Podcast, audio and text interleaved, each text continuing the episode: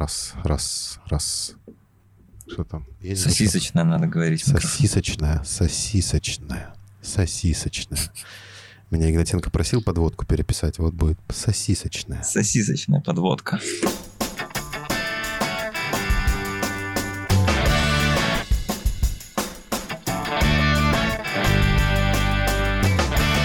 Всем привет! Меня зовут Денис Лагутин, и это подкаст «Коллеги, добрый день» от sports.ru. А, в этом подкасте мы рассказываем, что находится у спорца под капотом, знакомимся с теми людьми, которые в ежедневном режиме делают спортс лучше. А, сегодня в гостях главный редактор sports.ru Влад Воронин. Денис, привет. Привет, Влад. А сколько ты интервью взял за свою жизнь? Не очень много. Ну, штук 100, может. 150. Не очень много. А есть самый запоминающийся? Да, на который я не приехал. Расскажи. Кевин Курани, 11 год.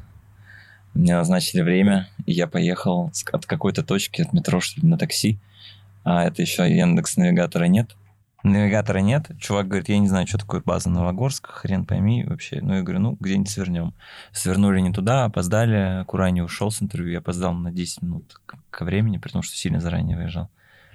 А, организовывал дуть. Признанному, кстати, на территории Российской Федерации иностранным агентом. А Курани суперзвезда тогда. Вот, я возвращаюсь, прям поджав хвост, и Юра говорит, ну, блядь, бывает, ладно. А я думал, сейчас он меня разнесет, он говорит, ну, что, shit happens, у меня тоже бывало. Но как бы, я просто сам себя жрал, поэтому мне не нужно было дополнительно ничего. Больше не опоздал. Это какое-то в самом начале же, да, наверное, было? Ну, плюс-минус, да. Несколько месяцев. Мы студем несколько месяцев работы, а так год первый. Угу. А самый сложный для интервьюирования? Усейн Болт. Потому что было 10 минут, и я знал, что 10 минут. А, но у него и майский английский, и майский английский хуже шотландского и ирландского это когда все сжирается, и тебе просто выплевываются какие-то буквы вместо слов. И я готовился, я смотрел три дня все документалки про него, YouTube, чтобы привыкнуть. И я привык, потому что если бы я не, не сделал, я вживую понял, диктофонная запись просто невозможно, потому что там сплетаются слова. И я выезжал на том, что я вживую все понимал. И потом через это расшифровывал. Вот так сидел, готовился три дня. Ну и плюс надо было как-то сделать, чтобы за 10, 10 минут у тебя не будет полноценного интервью, это какой-то там профиль. А запомнилось мне тем, что Ургант был, и там была очередь, я был до Урганта. Я был третий в очереди, после... Ургант был пятый. После четвертого Усейн сказал, я все, больше не хочу и Ургант, Ургант ничего не записал. А это было, он был в отпуске, и он должен был что-то записать, ну, как бы там, вот лето там прошло, какую-то короткую штуку, и Усейн даже это не записал.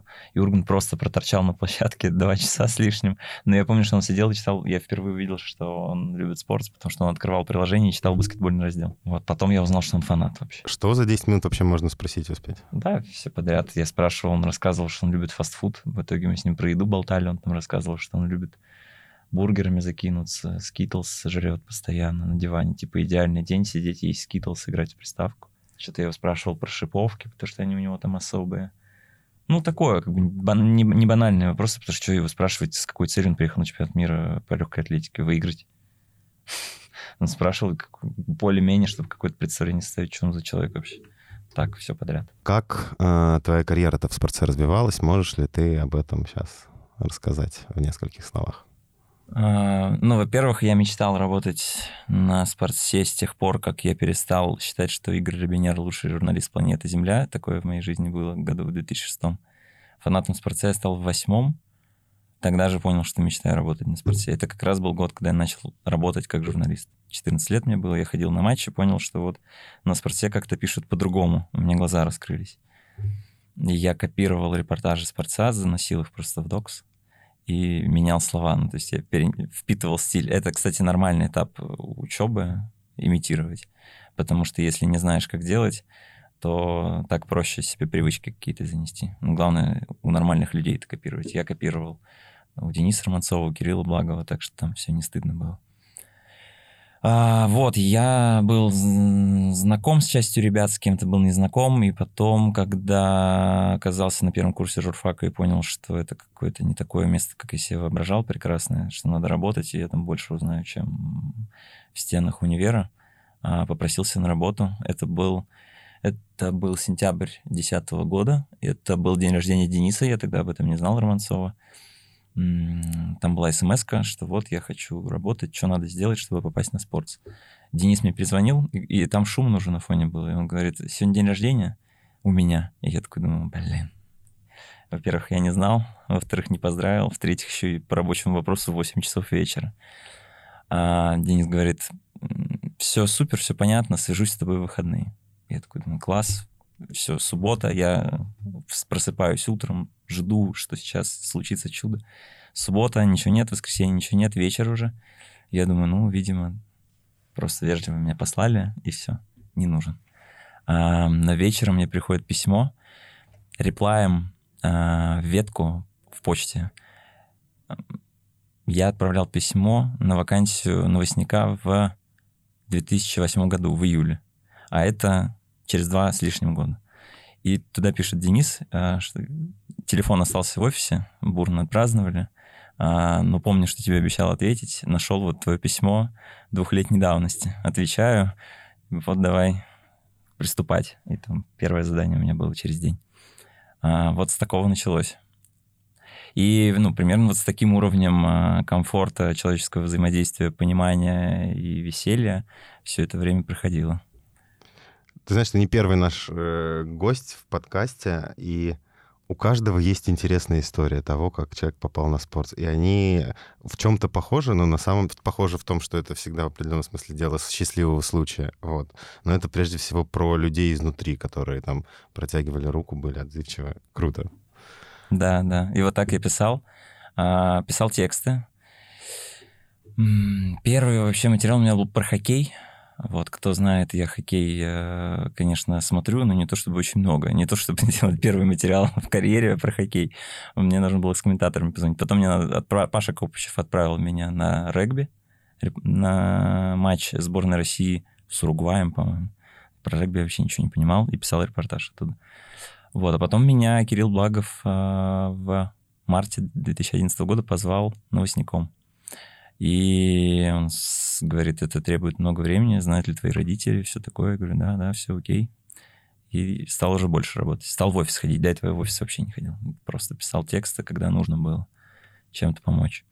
А тут прям уже такой внутренней боевой единицей стал, потому что ты новости пишешь, и в офис ходишь, и уже какая-то химия зарождается, больше заданий получаешь, и больше, больше работы стало гораздо. В тринадцатом году я получил первую редакторскую смену на новостях, ну, соответственно, следующие два года я писал, учился писать тексты в разных жанрах и работал также новостником.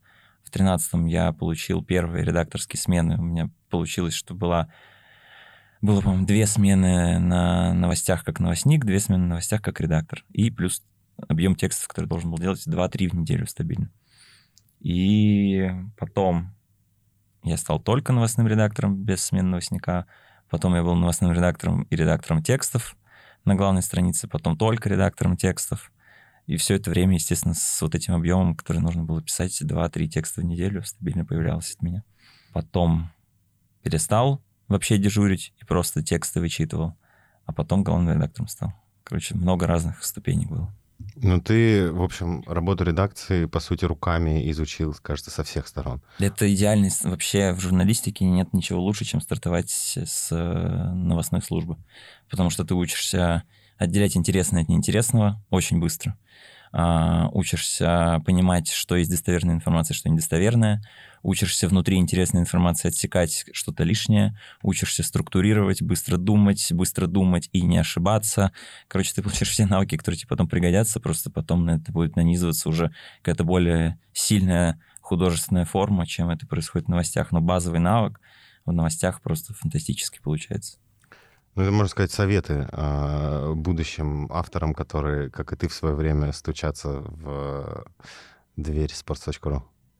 Ну, можно так сказать. А, это не обязательно, то есть нет такого, что если вы не поработаете в новостях, у вас ничего не получится, но в любом случае придется понять, как это заработает изнутри.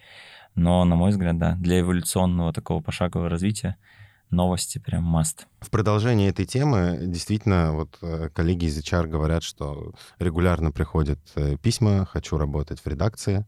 А что можно сказать этим а, людям, которые каждый день практически обивают пороги? А, лучшее, что можно сделать, это вести блог, потому что так вы учитесь взаимодействовать с аудиторией, понимать, что ей интересно, что неинтересно, потому что, во-первых, можно смотреть на плюсы, можно смотреть на просмотры, можно э, получать комментарии и понимать, что если какой-то материал спровоцировал людей на реакцию, значит, вот в таком направлении стоит двигаться дальше. Э, плюс это самое логичное, простое попадание на наши радары, потому что мы пылесосим трибуну полноценно в хорошем смысле. Мы ходим туда, э, следим, и когда нам это нужно, обязательно в первую очередь, вот мы не выходим, скидывайте нам резюме, у нас все происходит органически, наши хардкорные пользователи, э, те, кто хотят у нас работать, мы среди них в первую очередь ищем укрепление нашей команды. Таких очень много сотрудников у нас сейчас работает, кто с трибуны перекочевал в редакцию. Можешь последний кейс привести такой? Ну, последний у нас мы укрепляли, у нас есть такой э, супер э, дивизион оперативного реагирования, который делает разные маленькие посты, э, привязанные к информационной повестке. И вот последний набор у нас был целиком с трибуны, мы взяли просто э, разом трех людей. Э, Саша Бастрыгин, Илья Панаев, Вадим Высоцкий, вы их материалы можете видеть на главной странице. Вот все они, блогеры трибуны, много активно писали, даже если просто покопаться в профиле, это будет видно. А, да, на самом деле, вот так, если перебирать, очень многие наши авторы, Саша Дорский, это целиком история про трибуну. Просто человек учился на юриста, а, специалист по уголовному праву, и одновременно писал про тактику и понял, что футбол ему все-таки ближе, чем вот эти все сложные, сложные юридические формулировки. Вадим Кораблев то же самое, он писал э, для себя и для читателей своего блога «Пять углов». И постепенно там, начал у нас просто писать, потом стал редактором и, и продолжает этим успешно заниматься, помогает уже другим молодым авторам развиваться, как когда-то ему помогали. Так что это реально лучший способ мне завести кажется... блог на трибуне, писать, писать про то, что вам интересно, потому что нет, нет а, универсального ответа, как и что надо писать. Вот если вас что-то зажигает, пишите про это. Если это настольный теннис, пишите про настольный теннис. Потом, может быть, расширится как-то, вы будете писать про все олимпийские виды спорта. Нравится хоккей, пишите про хоккей. Не надо смотреть в сторону, там, фигурное катание, там больше комментариев, буду писать про фигурное катание. Нет. Смотрите, в первую очередь, в то, что вас драйвит, зажигает. Аминь. Мне кажется, на этом ответе, в принципе, можно закрывать любые дискуссии, может быть, даже а, на отдельный лендинг его положить и отправлять тем людям, которые будут все равно а, обращаться. Топ-3 твоих любимых блога на трибуне. За всю историю. Давай за всю историю. А, под номером один это блог Славик Эпос Вячеслава Башко. А, если вы не читали, горячая рекомендация, потому что классный русский язык, супер нестандартные темы. Могу просто зачитать даже на уровне заголовков. «Молодой папа. Лучший сериал года, где бог есть футбол». Это 16 год. На самом деле, немногие так писали про спорт. А, как в СССР изображали спорт от, от бога строительства до китча. А, и отношения советской власти и Олимпиады. А еще там был совершенно великий момент — когда этот блогер Вячеслав а, Башко написал разбор э, перевода автобиографии Клаудио Раньери, после которого тираж просто пропал из продажи. Настолько там все было плохо, там так было раскритиковано. А, второе — это, наверное, не, нельзя сказать это ранее Игорь Порошин, потому что ранее Игорь Порошин был в «Известиях», но вот блок Игоря Порошина периода 2008-2010, наверное, или 2012, я читал и не понимал, как можно так на русском языке писать. И даже не пытался имитировать, потому что это бесполезно было. Вот. И... А третье место, давай, коллективно, это всякие клубные блоги, которые до сих пор люди ведут. Я под невероятным впечатлением от блога про Брайтон, блог про Уиган, и так далее. Это большой труд, большая любовь людей, и выделять что-то, чего-то одно, мне кажется, просто несправедливо. А, но то разнообразие, которое люди дают и делают на всей дистанции, Были блоги затухавшие, возрождавшиеся, нов, новые, новосозданные. А, ну, все, все прекрасные. Короче, вот коллективное попадание в топ-3. Давай поговорим э, в целом про редакцию. А, поскольку ты застал спорт в его эволюционном состоянии, кажется, и редакция тоже менялась. Что-то, наверное, менялось, что-то оставалось неизменным. Можешь рассказать про те принципы, которые были, как бы лежали в основе, и как эти принципы в повседневной жизни, в работе применялись и применяются? Ну, самое важное, что, наверное, отметить, принципы точно никогда не менялись. Вот что-то, что было заложено при основании компании, оно никуда не делось. А заложено было, что люди делают то, что им интересно. У нас никто ни в кого ничего не впихивает, потому что получается тогда плохо. Люди должны делать только то, что их зажигает. Тогда будет отклик у аудитории. Это первое. Ну, второе, и, ну, это не по значимости, а я буду просто второй, вот логически мы к этому пришли. Второе, естественно, это полная независимость. Э, Спорт никогда ничего ни от кого не утаивал. Как есть, так пишем. Что узнали, как узнали, так и пишем. А, это большой плюс, потому что далеко не все медиа в России могут э, этим похвастать. Этим можно хвастаться. Это такое ценное, ценное качество, которое у нас есть, и мы его сохранили спустя все эти годы. Что тоже на самом деле круто, потому что не всем медиа с историей это удается. Вот нам это получилось, у нас это получилось, в том числе, наверное, потому что у нас а, много людей долгие годы работают. Они вот поработал, там через полгода побежал, что-то там люди перекинули другому, и у них уже ничего не отложилось.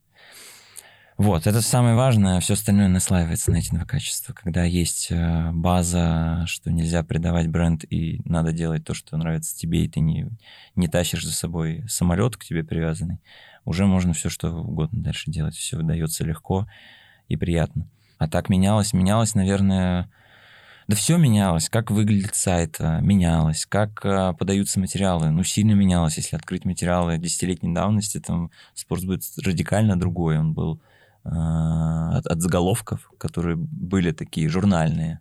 Э, заголовок как средство украшения, да, скаламбурить, еще что-нибудь, отсылочку к фильму какому-нибудь. Потом, ну, спорт был таким журналом в интернете. Потом спорт стал эффективным медиа в интернете, которое наращивает аудиторию. Это невозможно делать без чего-то утилитарного. То есть заголовок уже такой газетный. Условно, ну, если представить, человек проходит мимо газетного прилавка должен видеть заголовок, который ему понятен. То же самое на сайте. Появились более упрощенные какие-то версии. Рейтинги, понятные формулировки, объяснения, повисшие вопросы. Вот все тут отсюда. А, а внутри, на самом деле, ну, уровень качества, проработки и всего остального другой. Поменялась упаковка. Поменялось количество. А, мы разрастались как компания вообще. Ну, я говорил, офис был там на три комнатки. Сейчас огромный, огромный офис, занимающий а, полэтажа в, в солидном бизнес-центре, где бы он ни находился. Или целый этаж, можно сказать. А, так и здесь менялось а, сайт по количеству разделов, менялся сайт по количеству сотрудников, по количеству материалов, которые мы выпускаем. Раньше мы, сколько мы сейчас в день выпускали, мы могли раньше за дней 5 выпустить. Но все, все с, с отслеживанием цифр. То есть мы превратились в такую эффективную медиакомпанию, которая не только, не только развлекает, но и следит за тем, насколько эффективно она развлекает. Вот, когда-то было только первое, сейчас появилось и второе. В какой момент вот этот переход произошел? Это э, спорт главного редактора Владислава Воронина? Да нет, точно нет. Но щелчка точно нет. Вот точка... Вчера работали вот так, а в понедельник начали по-другому. А, точно не так, это как-то эволюционно складывалось постепенно. Ну, если так какую-то отсечку брать, ну, наверное, на границе там 17-го, 18-го, вот где-то там. И не сказать, что это связано с каким-то одним явлением или с одним человеком. А вот на стыке Дмитрия Навоши, Марка Тена, вот при их передаче разделения власти, вот переход и случился. И далее, чем дальше, тем больше уже. Просто был момент, редакция получала, например, цифры раз в неделю. У нас была планерка 12, по-моему, по Москве, в 11 приходил отчет. Там был условный топ-15 материалов по читаемости. Вот это было наше столкновение с эффективностью и с цифрами.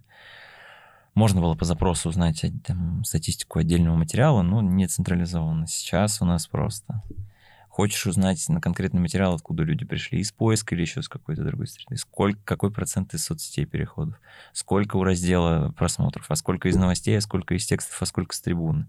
Во всех разрезах. Сравнение посуточное, помеченное, понедельное. Ну, то есть мы научились измерять, понимать свою эффективность, и это на самом деле крутой переход, потому что я общаюсь с разными людьми из разных типов медиа. Это далеко не везде так заведено. Много где считают цифры, но не все понимают, что и зачем. Мы точно знаем, какой показатель нам нужен, зачем, к чему мы стремимся. То есть мы ставим себе цель на месяц, чего, к чему мы хотим прийти. И уже не выполняем, что надо пересмотреть.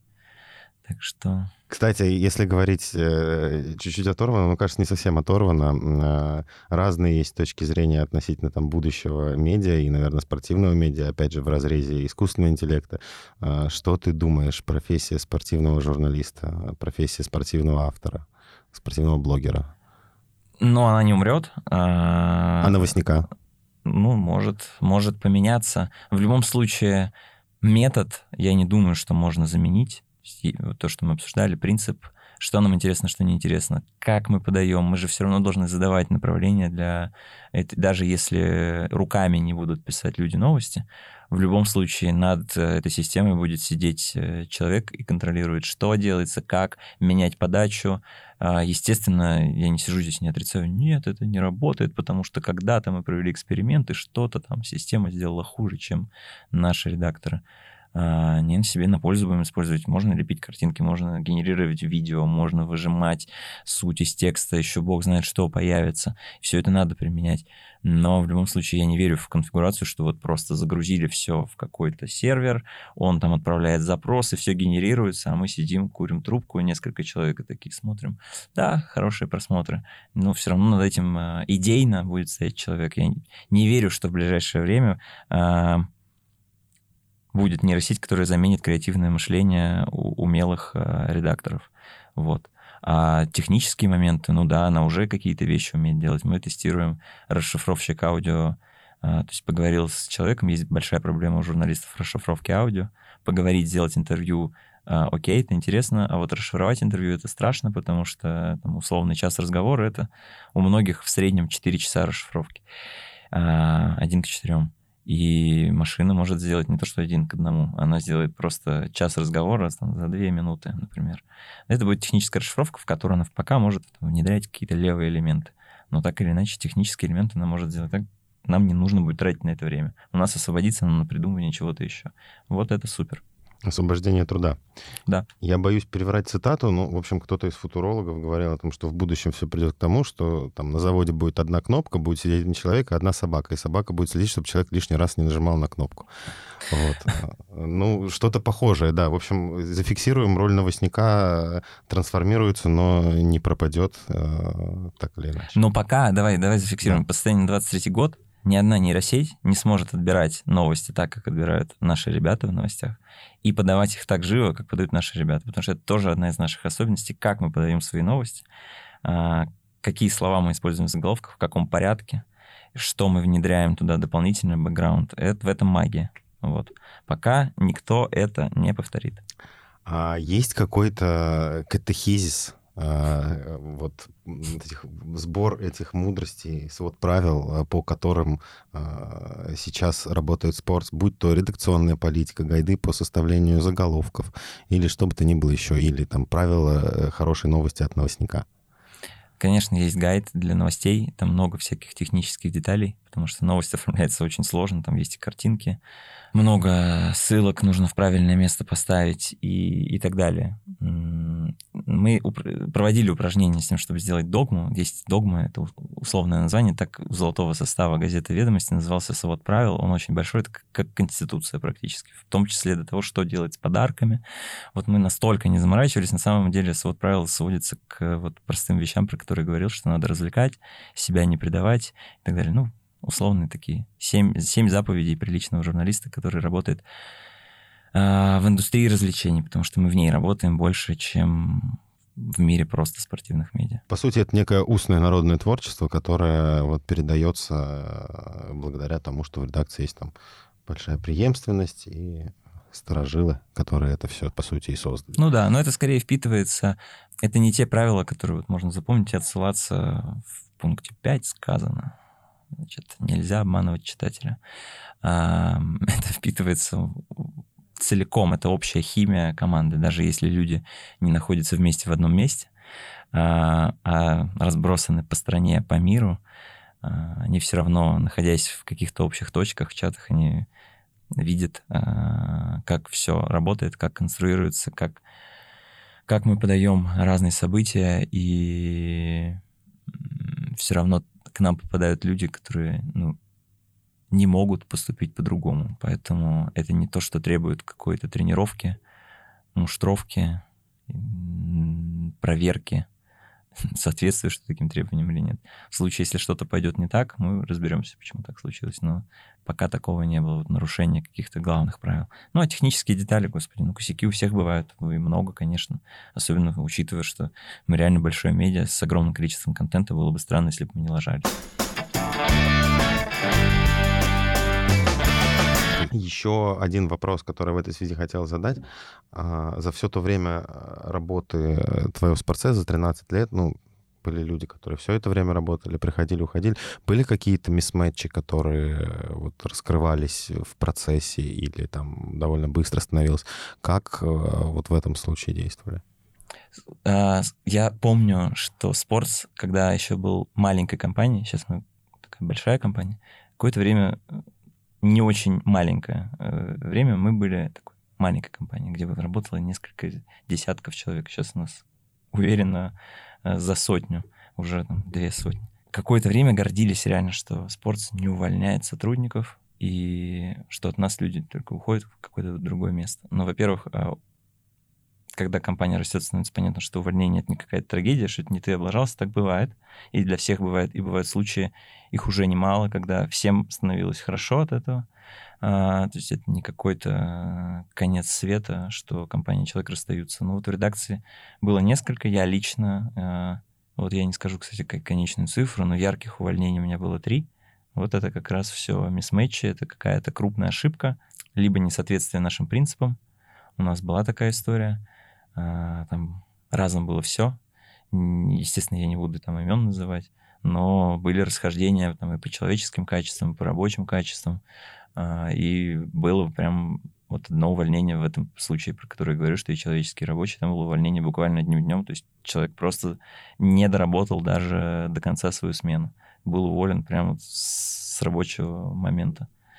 Поэтому бывает, ну, не считаю, что это плохо, это на самом деле такая болезнь роста, ты понимаешь, что можно промахнуться, как этого избежать, как следить, как помогать.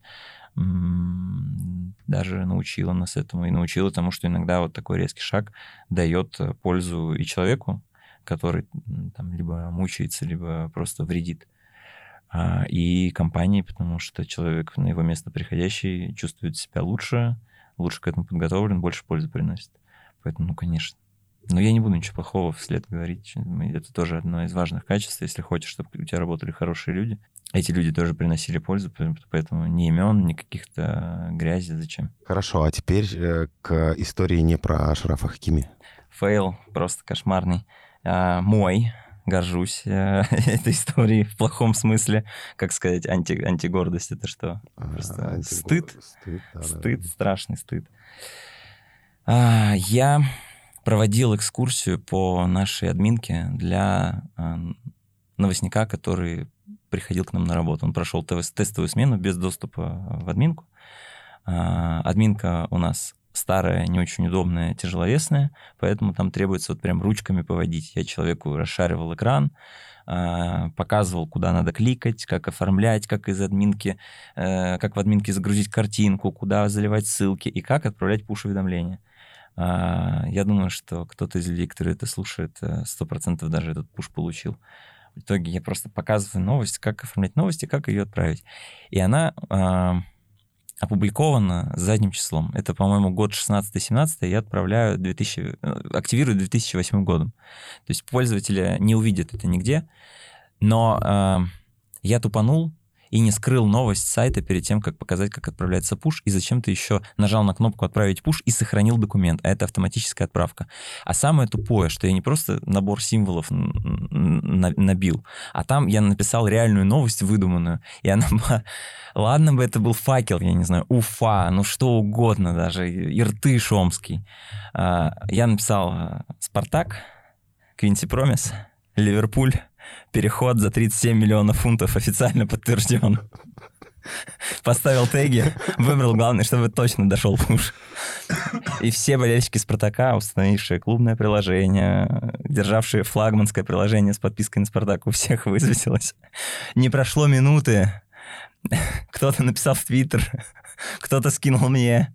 Я, естественно, удалил эту новость.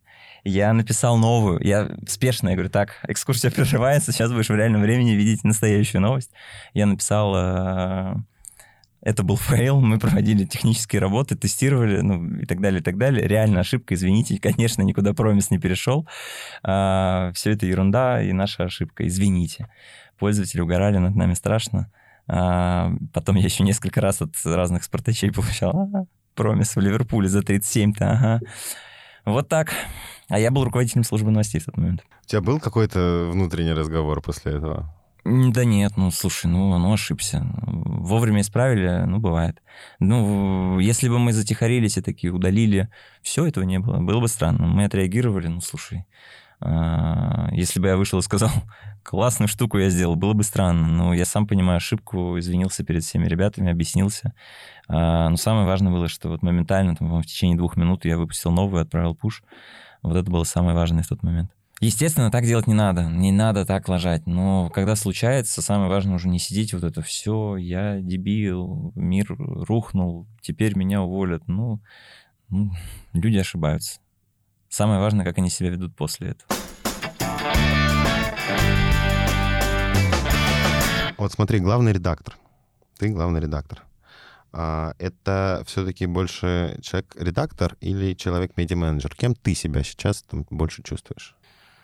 Ну, конкретно сейчас медиа-менеджер. Если бы ты меня спросил год назад, я бы сказал, что э, главный редактор — это медиа-менеджер, но я конкретно еще редактор. Э, у нас внутренние изменения разные произошли, которые... Э, выс... Часть моей редакторской нагрузки забрали ребята в команде, и поэтому у меня теперь больше времени для того, чтобы быть медиа-менеджером. По сути, я сейчас учусь им быть. А, а так, ну, в большинстве случаев, если мы отталкиваемся вообще от рынка, а не только от спорта, то это медиа-менеджер. И всегда по-разному. У кого-то это представительские функции, а, сходить на мероприятие, посвятить лицом, заработать нужные контакты туда-сюда. А, у кого-то это вообще незаметная работа, никто этого человека не знает, не видит. Он делает под капотом копается, это тоже там способ работы, который тоже может быть эффективен. Кто-то все это совмещает. Я бы сказал, что я, наверное, и туда, и сюда, не, не переходя. А, когда-то был сильный крен в сторону редактора, сейчас, наверное, где-то посередине, а, но не было такого, что я вот 100% времени совсем там не заметен. Вот, а так, да, ну, естественно, я работаю руками. Я занимаюсь придумыванием, а сейчас больше придумыванием, чем а, докручиванием до финального вида, но и этим тоже занимаюсь в каких-то важных материалах или в материалах, особо важных материалах или в э, материалах, которые там, в мою корневую сферу интересов попадают, я больше участвую. Моя сфера интересов, я, деньги в спорте и все происходящее вокруг этого. Ты сказал, что произошла некая реорганизация mm-hmm. работы в последнее время. А можешь рассказать, что из себя редакция на текущий момент представляет и вот э, каким образом эта реорганизация помогла тебе? У нас супер многоступенчатая, многоэтажная структура, конечно, в редакции. И, ну, давай с самой базы начнем, что э, это набор разных мини-медиа по видам спорта. Потому что везде разная специфика, разная подача, разный язык даже может быть, и это тоже хорошо. А, наш баскетбол отличается от нашего бокса ММА, а наш бокс ММА отличается от раздела фигурное катание. И, естественно, нет а, какого-то одного человека, который настолько хорошо владел бы тематикой, чтобы мог следить за контентом везде. У каждого из этих мини-медиа есть свои редакторы. И, ну и дальше поехали. Есть люди, которые пишут тексты, есть люди, которые пишут новости, есть люди, которые редактируют новости. И все это вот существует вот в такой единой структуре. Есть шеф-редактор Паша Копычев, который курирует все, что не футбол, в первую очередь. Например, какая-то сложная идея, сложная ситуация, непонятно, что делать. Э, автор приходит к редактору раздела, редактор раздела а, приходит к Паше, и вот они там вместе э, что-то обсуждают.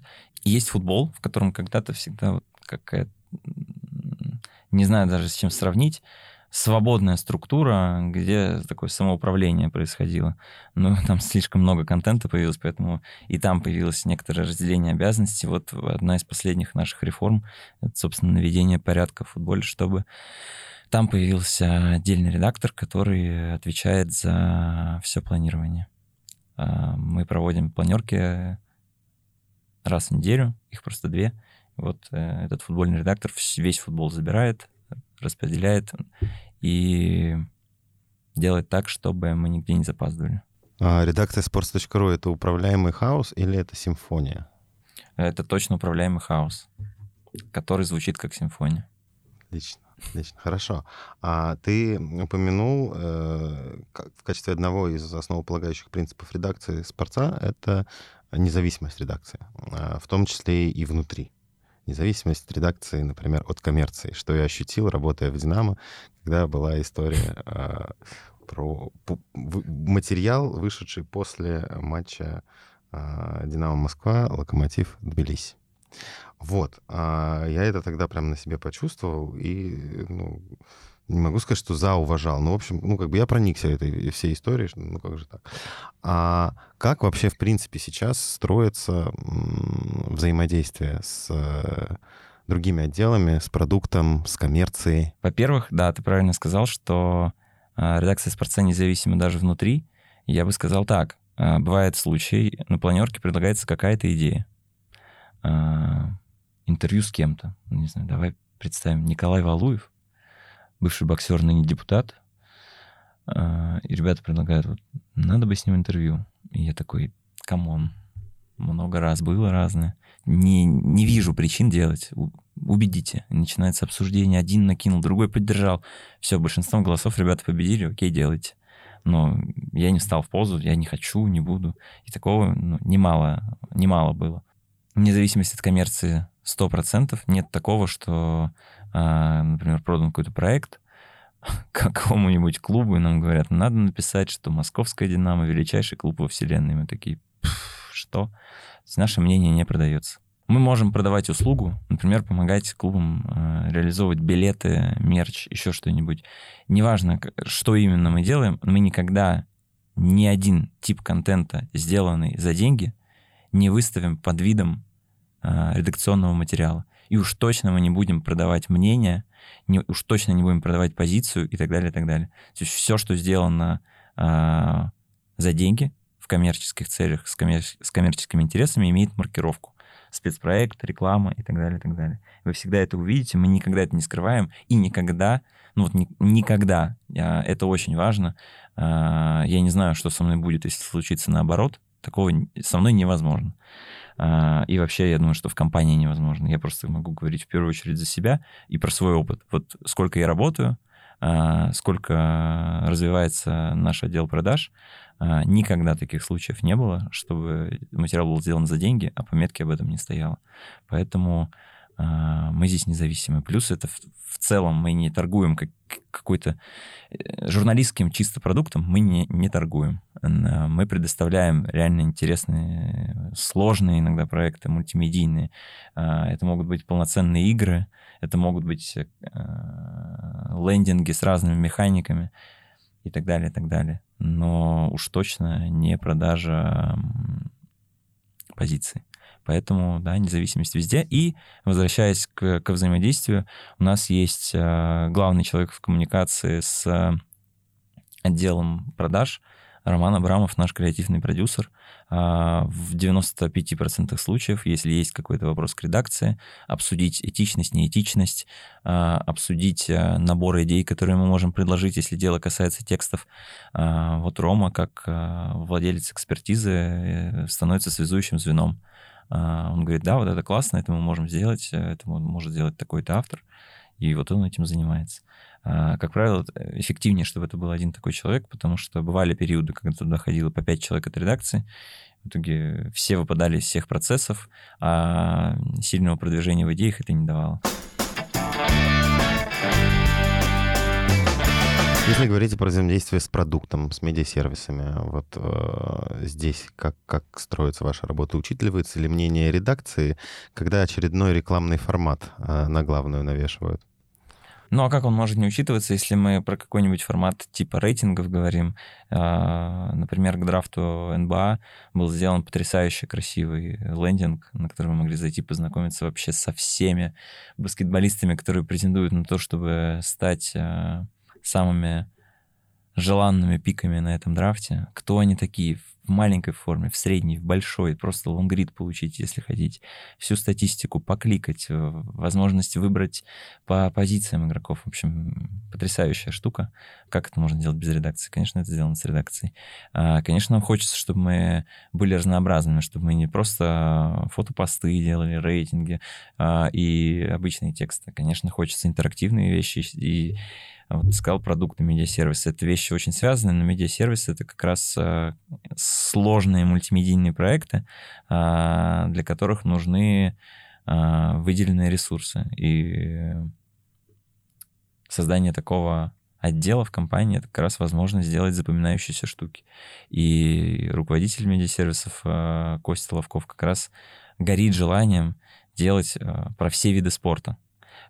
И мы точно это сделаем, и точно будет, что ну, на русском языке точно так красиво и так сложно про автомотоспорт, про теннис, про бокс и ММА не рассказывали, как мы планируем рассказывать. Конечно, это в, в связке делается. Ты говоришь сейчас ну, какие-то вещи в будущем времени, вот, и в целом ощущение у меня, как у него фита спорца, и, в общем, из твоего рассказа, наверное, складывается, что, ну, у нас э, все неплохо, мы... У нас все отлично. Отлично, хорошо. Я боюсь просто громких э, формулировок. Да не надо бояться. Хорошо. А, при этом а, есть точка зрения, и я ее встречал в том числе и внутри компании. И, наверное, ты тоже. А, что спорт сдулся. Что вот а, был раньше настоящий панк-рок, а сейчас мы как будто застегнули себя на все пуговицы нашу рубашку ну, наверняка, я не знаю, если ты с этим сам не сталкивался, ну, я буду первый, кто откроет тебе глаза. Иногда так люди говорят.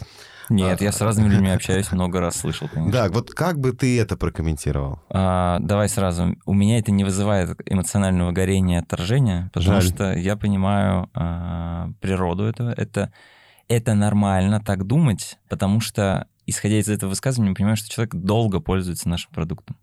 И когда ты много лет используешь что-то, ты уже сроднился с тем периодом, когда ты подсел на этот продукт. И для тебя он идеализируется. Но вполне возможно, что вот тогда, когда человек говорит, вот тогда он надулся, а, тогда он предъявлял другие просто претензии. А, и взгляд в прошлое, вообще а, сравнение с прошлым, если оно не опирается на какие-то объективные показатели, всегда супер необъективное, потому что со временем стираются плохие черты. А они всегда у всего есть. А, и нынешнее ты видишь прям очень ярко что-то плохое, и оно у тебя вызывает какую-то эмоцию негативную, и ты начинаешь думать, а всегда ли так было? Начинаешь вспоминать что-то из прошлого, и такой, блин, вот тогда-то такого не было. А на самом деле у тебя просто это стерлось за ненадобностью, это лишние файлы. А, это свойство памяти, но здорово, что эти люди продолжают сидеть с нами, значит, мы не настолько сдулись. Вот. А еще есть надежда, что подкачаемся. Вот. Но если серьезно отвечать, то, а, наверное, как люди говорят, что вот был панк-рок, и, скорее всего, они отсылаются к Юрию Александровичу Дудю и признанному, кстати, на территории Российской Федерации иностранным агентом. А, и тому, как дерзко он высказывался про разных личностей в нашем спорте. Да, Юра делал это в уникальном ключе. Да, такие вещи во многом неповторимы, а, но в таком случае надо увязывать это с его личностью, конкретно такие материалы. А, не сказать, что так писали все авторы. У нас всегда было разнообразие в подаче, всегда были э, суперинтеллигентные авторы. Я не говорю, что Юра не интеллигентный, я говорю, что подача другая. Юра мог позволить себе такую панкроковскую, пацанскую риторику, э, успешно ее применял. А, но нет такого, что мы стали, мы большая компания, мы себе запрещаем под пан, вот панк-рок, нет, пожалуйста, только попса. Но такого нет. А, кто-то захочет, сделает. Значит, такого а, типа личности автора нет. Его нет нигде на рынке, его нет в других спортивных медиа, его нет в других типах медиа, а, и это нормально. Но у нас есть яркие личности авторы, которые вызывают бурление в комментариях, их обсуждают, кого-то любят, кого-то не любят.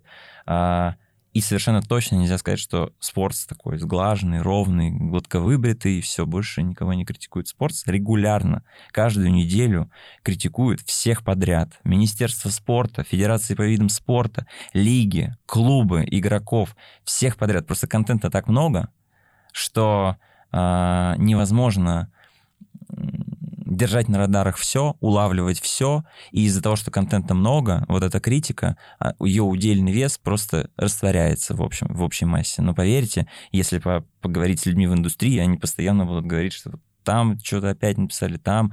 Ну, покажите мне другое не сдувшееся медиа, которое э, напи- напишет, э, куда делись деньги за Хвичу Кварцхелли.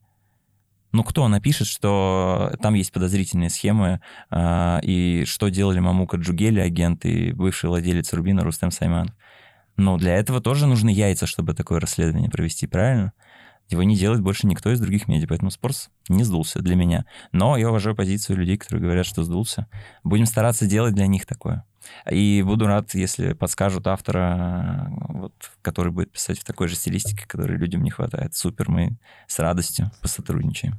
Друзья, если вы пишете в такой же панковой стилистике про спорт, пожалуйста, заводите свой блог на спорце и присылайте ссылку на него на jobssobakasports.ru. Как ты видишь вообще вот э, в текущем моменте и там в ближайшее время эволюцию спортивных медиа?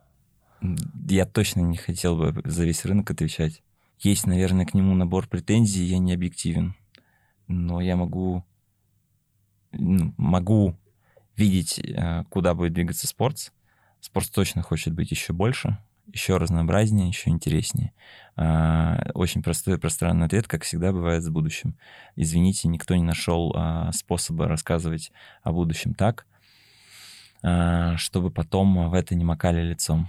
Вот. И лишнего тоже не хочется навешивать. Но мы точно будем разнообразнее, точно будем ярче. И, ну, есть амбиция поделать что-нибудь яркого, интересного видео, но это долгосрочно. Вот. Про это и Женя Коврин, наш SEO, много раз говорил. К этому хочется стремиться. Вот, значит, мы должны делать маленькие шаги а, в том направлении, чтобы когда-то через большую дистанцию оказаться в точке, в которой мы такая медиакорпорация полного цикла, которая и маленькие формы делает, и супер большие формы делает. А, я уверен, что мы на это способны. У нас есть для этого идейные ресурсы, человеческие ресурсы, денежные ресурсы, креативные ресурсы, любые есть. А, нужно просто эту работу делать. Короче, главное, мы на месте не будем стоять. Вот как не стояли все эти годы, так и не будем. Это, наверное, самый честный, понятный ответ. А как именно это повернется, смешно а, давать конкретную этому форму, учитывая, как сильно все меняется. Я вот сейчас что-то скажу, а в 2024 году вообще все по-другому будет. Но совершенно точно мы будем под это хорошо подстраиваться. Я вот в этом не сомневаюсь. Хорошо. А, наверное, будем на этом заканчивать. Вот. И у нас традиционный блиц в конце. А, я не думаю, что все вопросы я тебе из этого блица буду задавать. А, задам один. Спасибо. Сколько ты зарабатываешь?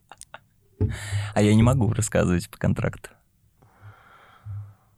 А, ну, вот все, вот я и вышел как интервьюер весь после такого ответа. Я же тоже да. как бы корпоративную цеховую солидарность не должен буду. соблюдать. А, ну хорошо, на этом, на этом все. Друзья, если вы хотите узнать, сколько зарабатывает главный редактор sports.ru, открывайте блог, начинайте писать, получайте приглашение, приходите работать в штат, пройдите 13-летний карьерный путь, и тогда, подписывая новый трудовой договор, вы узнаете, сколько зарабатывает главный редактор sports.ru. Да. Отличный Спорца. план. Спорца. Спорца. Спорца. Спорца. Спорца. А, спасибо, что были с нами. Это был подкаст «Коллеги, добрый день». А, слушайте нас на всех платформах и подписывайтесь на карьерный блог на sports.ru. Впереди много интересного. Пока. Спасибо. Пока.